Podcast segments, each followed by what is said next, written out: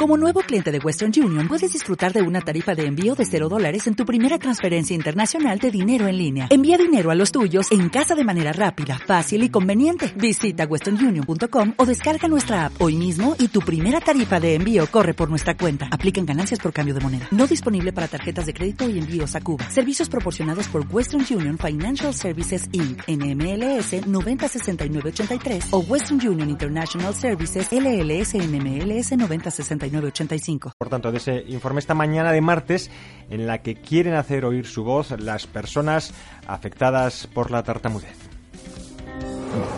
Buenos días, ¿en qué puedo ayudarle? Querría una habitación. Pues lamento decirle que no tenemos ninguna disponible durante el día de hoy. ¿Me está diciendo que en todo el hotel no hay una habitación disponible para mí? ¿Alguien normal que me pueda atender? Las personas con tartamudez encuentran en el empleo y las relaciones laborales el entorno donde experimentan mayor discriminación. Bueno, pues hoy 22 de octubre es el Día Internacional de la Tartamudez y con este vídeo desde la Federación Española de, de la Tartamudez se quiere incidir en un aspecto del que quizás eh, no se habla tan a menudo como son los prejuicios a los que se enfrentan estas personas, Pepa, en el mundo laboral.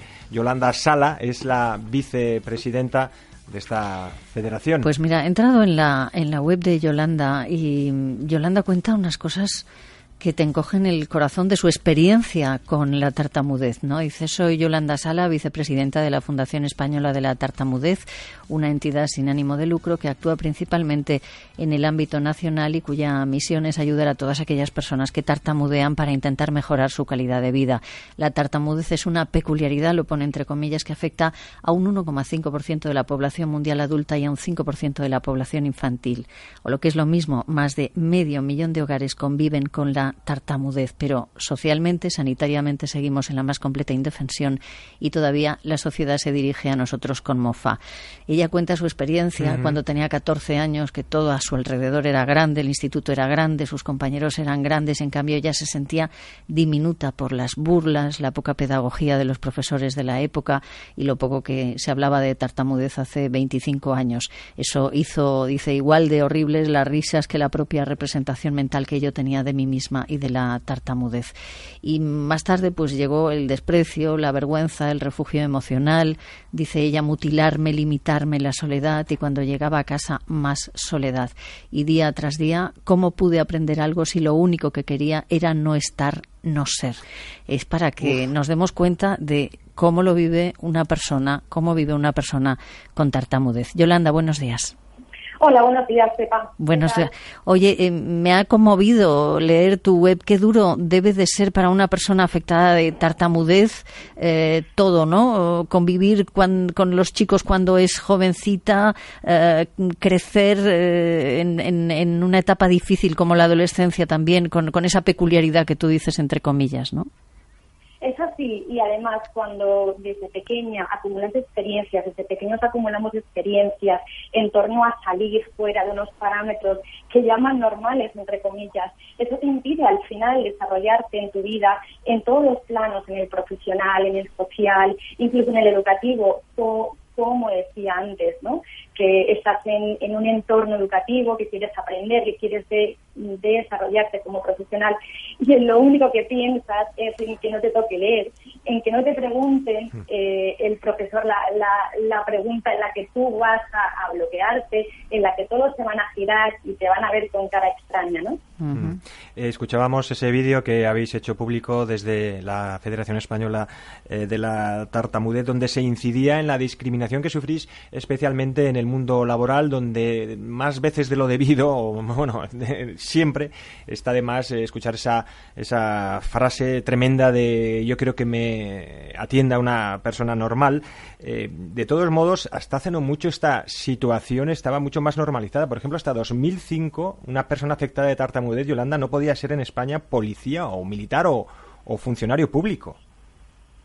Exacto, hasta el 2005 precisamente el gobierno español era nuestro nuestro boicoteador máximo, ¿no? Por decirlo así.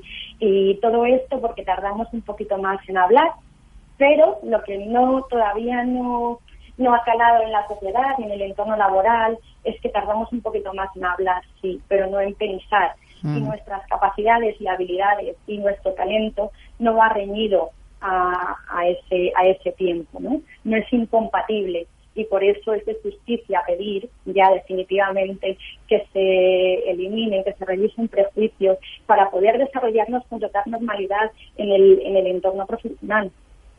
Hablábamos de las trabas que encuentra una persona con tartamudez eh, cuando busca trabajo, ¿no? Uno de los grandes escollos seguramente es enfrentarse a una entrevista personal, Claro. como decías. Eh, ¿Cuántas personas se quedan en esa fase? Es decir, están buscando trabajo y ya a la hora de enfrentarse a una entrevista personal lo dejan. Mira, pues hemos publicado unos, unos datos que reflejan que el 80% de personas con tartamudez les cuesta mucho más que el resto de candidatos pasar la entrevista personal, precisamente por esos prejuicios en los que únicamente se valora esa manera de comunicarnos. Eh, esta mañana ha publicado La Razón un testimonio de un compañero de la Fundación que decía que 31 veces se ha tenido que presentar eh, a, una entrevista de trabajo y a la que hacía 32 le habían contratado. Esto no es, eh, todas las esferas, todos los colectivos, por supuesto, está, está más que demostrado la, la falta de inserción laboral de las personas de cualquier colectivo, de cualquier o de en cualquier contexto, ¿no? Es un tema transversal. Es cierto que las personas con tartamudez, repito, tenemos eh, un, un- todavía estamos estamos en ese en ese momento de vulnerabili- vulnerabilidad que todavía hace mucho más difícil que el resto de, de, de estratos de la población de insertarnos en un proceso la- laboral. Eh, ¿Cómo podemos, Yolanda, hacer frente a esa discriminación laboral de las personas afectadas por tartamudez? ¿Qué, qué proponéis desde la Federación hacer? pues desde la Fundación proponemos, eh, como reza nuestra, nuestro eslogan, revisar los prejuicios, ¿no? Escuchar a la persona que tartamudea, eh, tenerla en cuenta por sus habilidades, por sus capacidades y no por su manera, por nuestra manera de, de comunicarnos. Eh, darnos oportunidades, por supuesto, como a cualquier otro candidato que se postula a una entrevista. Y ya para acabar, me gustaría, Yolanda, que nos dieras unos consejos para eh, las personas que tienen que hablar con una persona con tartamudez, porque muchas veces no lo hacemos con mala fe, pero no sabemos cómo actuar. Es cierto que hay que reeducar también a la sociedad. Hay que reeducarla en, en, en fíjate qué fácil que es darnos tiempo. Es, es muy fácil darnos tiempo, el, el mirarnos a los ojos, el tener en cuenta lo que decimos y no en cómo lo decimos. Uy, no sé si no tenemos. apartarnos, Sí, sí, no sí. apartarnos, por ejemplo, la mirada, no acabar nuestras frases. No acabar las frases, eso es muy Eso es muy importante. importante. Sí, sí. porque quizá eh, tú piensas que yo voy a decir eh, caracol y resulta que voy a decir caravana. Ujú. Claro. Mm, tener Sí, un poquito. me está robando las palabras, me está robando las palabras y en definitiva eso reduce también mi capacidad de expresarme, mi derecho a expresarme. Claro.